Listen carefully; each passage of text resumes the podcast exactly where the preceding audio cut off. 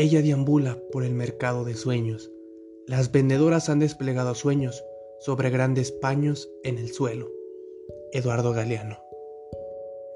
Ella siempre supo de qué material estaban hechos los sueños.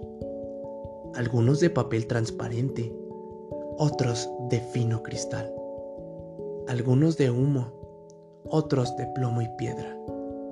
Lo sabía también de viento y hojas secas o de tierra mojada. Sabía que, al despertar, dejaban distintos regustos en los labios, a miel, a sal, a lágrimas, a pan recién hecho o a naranjas amargas. Desde muy pequeña aprendió a distinguir sus sabores, sus texturas, sus olores. Aprendió también a descifrar sus mensajes secretos y a diferenciarlos de las ensoñaciones que llegaban estando despierto y te envolvían en nubes de algodón. Los sueños forman parte de lo que somos y ella recolectaba los suyos dispuesta a encontrarse y reconocerse en ellos.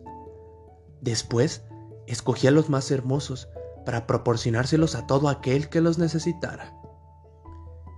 En el mercado todo el mundo esperaba su llegada. La vendedora de sueños creaba una gran expectación.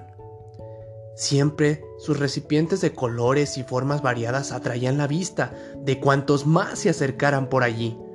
Y siempre había alguien que sucumbía a la tentación de asegurarse en un bello sueño.